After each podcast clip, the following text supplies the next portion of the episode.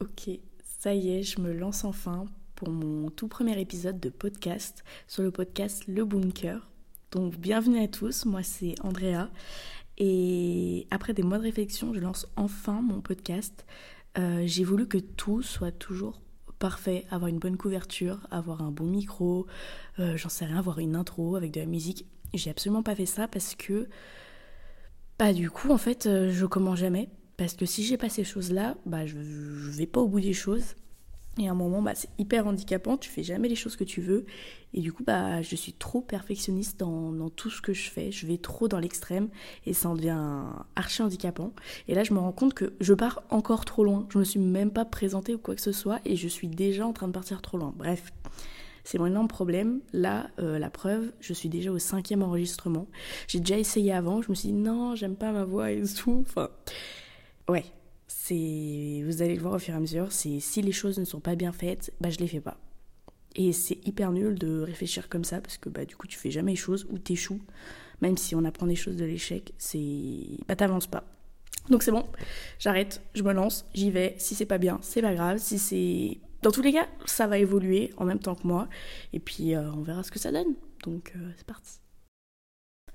Donc je sais pas trop où va aller ce podcast honnêtement. Euh, j'ai pas vraiment voulu donner de titre, de, de thème, parce que je pense que c'est déjà bien de me présenter dans les grandes lignes et de pas donner une seule ligne directive où on peut pas trop euh, divaguer. C'est vrai que moi je commence un truc et je vais à un autre, ça va être compliqué de me suivre.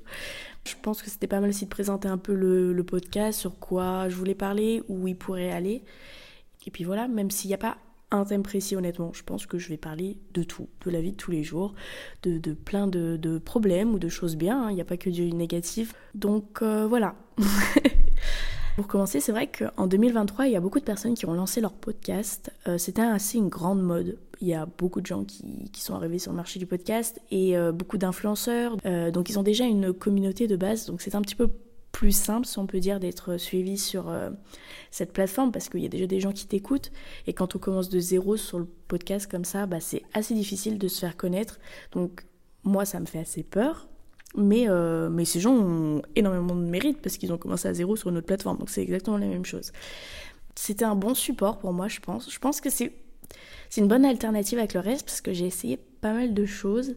J'ai essayé YouTube, sauf que vu que c'est une plateforme de, d'image, euh, j'ai beaucoup de problèmes avec l'image de moi-même. Si c'est pas un bon angle, si c'est pas assez flatteur ou quoi que ce soit, je vais avoir euh, pas mal de mal à, à, me montrer comme ça, en fait, à, à juste publier et que je sais que n'importe qui peut voir ça.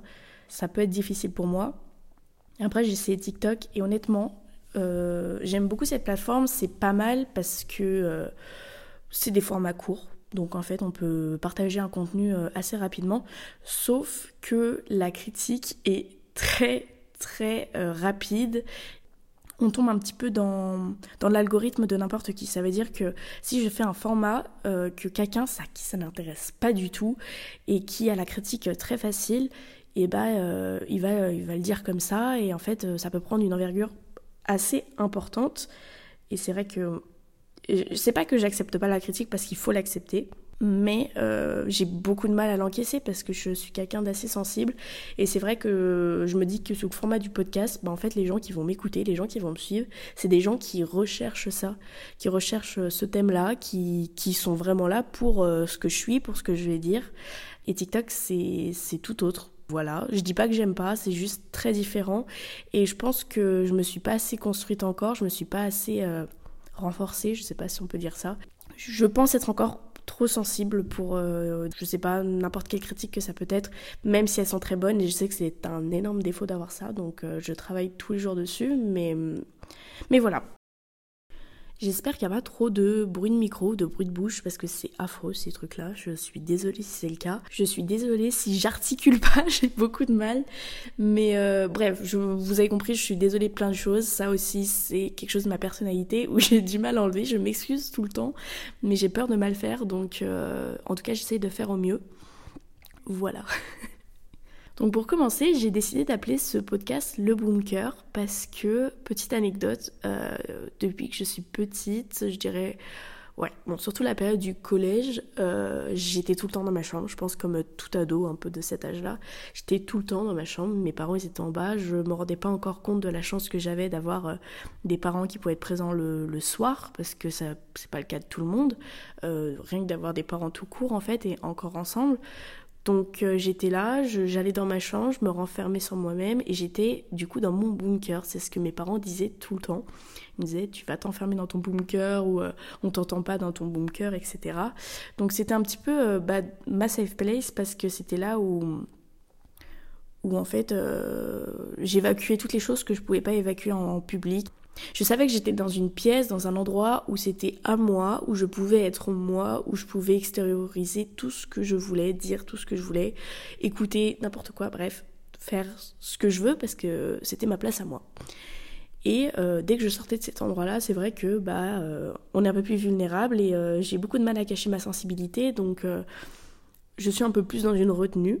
Et du coup, je me suis dit qu'en fait, ça peut être pas mal de appeler ça le bunker, en fait, euh, recréer un petit peu euh, ma chambre quand j'étais euh, au collège, même un peu au lycée, et que j'avais juste envie de, de parler de tout et de rien, d'aborder tous les sujets possibles, et puis juste d'être moi-même. Mais c'est important que ce soit pas uniquement mon bunker, mon endroit sécure où moi ça va me faire euh, avancer, me sentir mieux. Il faut qu'on arrive à avancer un petit peu tous ensemble, voilà, que ce soit un endroit sans jugement, sans tabou. Si par exemple vous avez du mal à parler de certains sujets avec vos parents ou avec n'importe qui, et eh ben voilà, ça peut être un endroit où vous vous sentez mieux, moins seul pour certains. Euh, j'espère que je vais réussir à, à créer un petit peu cette safe place, c'est mon objectif. Et en fait, là, je viens de me rendre compte que je me suis pas vraiment présentée. Donc, je m'appelle Andrea, euh, j'ai 20 ans, bientôt 21, et j'étudie l'architecture sur Paris. Donc, je suis étudiante de deuxième année, euh, normalement en troisième année, mais j'ai pris un an de retard pour des causes euh, bah, de santé. Et c'est un sujet que j'aimerais beaucoup parler sur ce format-là, parce que ça m'a touchée pendant trois ans, et je suis encore en plein dedans. Et c'est vrai que je me suis toujours dit, J'aimerais beaucoup aider les autres. Donc déjà, j'ai pas du tout dit le truc, c'est pour des troubles du comportement alimentaire, pour euh, notamment l'anorexie mentale et euh, d'autres troubles qui ont suivi et dont je suis dedans. Sans aller plus loin, euh, voilà, c'est quelque chose qui m'a complètement pourri la vie et qui continue de me pourrir la vie tous les jours. J'espère en tout cas croire qu'il y a un moment où on peut s'en sortir, où ça c'est pas forcément la vie, même si cette voix dans la tête est toujours un peu présente. C'est vrai que j'aimerais en tout cas pouvoir l'atténuer. Et c'est vrai que je me suis toujours dit, j'ai envie de partager euh, un peu mon ressenti par rapport à ça, qu'est-ce que j'ai vécu, mon parcours, où j'en suis aujourd'hui. Mais je me suis toujours dit, ok, en fait, pour aider les gens, il faut que tu sois sorti de tout ça. Il faut que tu sois sorti, il faut que tu puisses euh, pouvoir dire quels ont été les meilleurs conseils pour sortir de tout ça, même s'il n'y en a pas, il n'y en a pas un qui dit ok c'est lui, avec ça je vais sortir. Non, c'est pas comme ça. Mais du coup, j'ai toujours eu ce truc où je voulais aider les autres, mais à un moment, bah il faut que j'y arrive moi-même, il faut que je m'aide moi-même et il euh, faut que je m'en sorte parce qu'aujourd'hui j'en suis toujours pas sortie. Et je me suis dit, ok, bah je suis pas légitime de partager tout ça parce que je suis encore dedans et ma parole du coup peut ne pas être écoutée. Je pense qu'en fait, on peut trouver un équilibre entre les deux. En y étant dedans, je vais me dire comment bah, moi j'avance, comment j'évolue. Euh, en même temps, bah, vous, comment vous évoluez en parallèle et qu'est-ce que, quels sont vos ressentis, les moments de, de haut, de bas. Enfin, je veux dire, on peut avancer ensemble sans que je, voilà, je sois forcément de sortie, même si c'est quelque chose que j'aimerais. Euh, les troubles alimentaires, ça te suit euh, très longtemps et je pense que ça touche énormément de jeunes. Il y a trois troubles alimentaires qui sont l'anorexie mentale. Je dis bien mentale parce qu'il ne s'agit absolument pas d'un physique, mais c'est tout ce qui se passe dans la tête. Ça, on en reviendra dans plein d'autres épisodes, mais, j'aimerais vraiment mettre l'accent dessus. Il y a la boulimie, voilà, qui est euh, en fait l'idée de, de, faire des crises alimentaires, de manger une quantité assez importante, on va dire, je mets des gros guillemets là, vous voyez pas, mais par rapport à la normale, même si j'aime pas du tout ce terme-là, mais qui va utiliser un moyen de compensation euh, par la suite. Donc il en existe plusieurs, hein. ça peut être par le sport, par euh, les laxatifs, les vomissements ou peut-être d'autres qui sont euh, méconnus pour moi. Et puis il y a l'hyperphagie. L'hyperphagie, c'est plus ou moins la même chose, sauf qu'il n'y a pas de, compensation derrière. Donc en fait, c'est des crises qui sont assez rapide. Euh, c'est euh, une quantité de nourriture importante dans un laps de temps assez court et du coup en fait c'est un peu comme plus ou moins manger ses émotions, ça dépend pour qui après.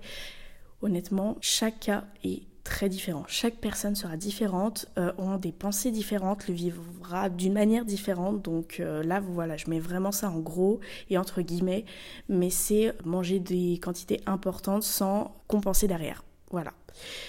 Donc ça amène soit des problèmes de santé dans un extrême ou dans un autre, et euh, au-delà de la santé, parce que la santé, il y en a trois, il y a la santé physique, la santé mentale et la santé sociale, et euh, ça peut amener des problèmes sur les trois. Voilà, ce n'est pas uniquement une santé physique. Comme on peut, je, je sais pas, en fait, euh, j'ai l'impression que c'est ancré dans notre société depuis toujours, que euh, une personne anorexique qui est très fine à la peau sur les os, qu'une personne euh, boulimique, déjà, euh, on a toujours employé la boulimie sans penser qu'il y avait de la compensation derrière, qu'une personne boulimique était obèse, qui était en surpoids morbide ou j'en sais rien quoi, alors que absolument pas. Et il y a des cas comme ça, mais il y en a des tas d'autres où ce n'est pas le cas.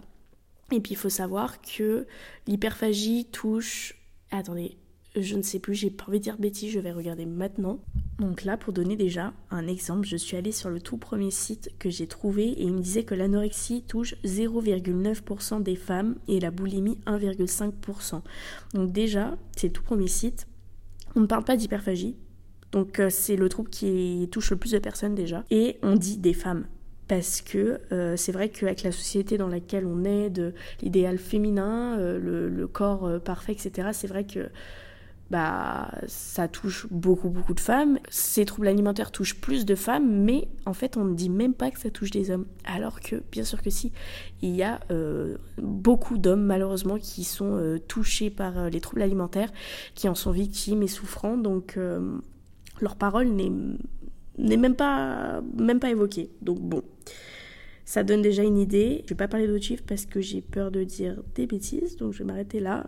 Et ben voilà, en gros, euh, en quoi va consister ce podcast. Je me suis présentée. Je pense que j'ai pas grand chose à rajouter sur cet épisode. Euh, je voulais faire quelque chose d'assez court, mais je pense que j'ai encore trop parlé pour dire pas grand chose, ça c'est mon gros problème. Mais en tout cas, j'espère sincèrement que vous avez aimé m'écouter.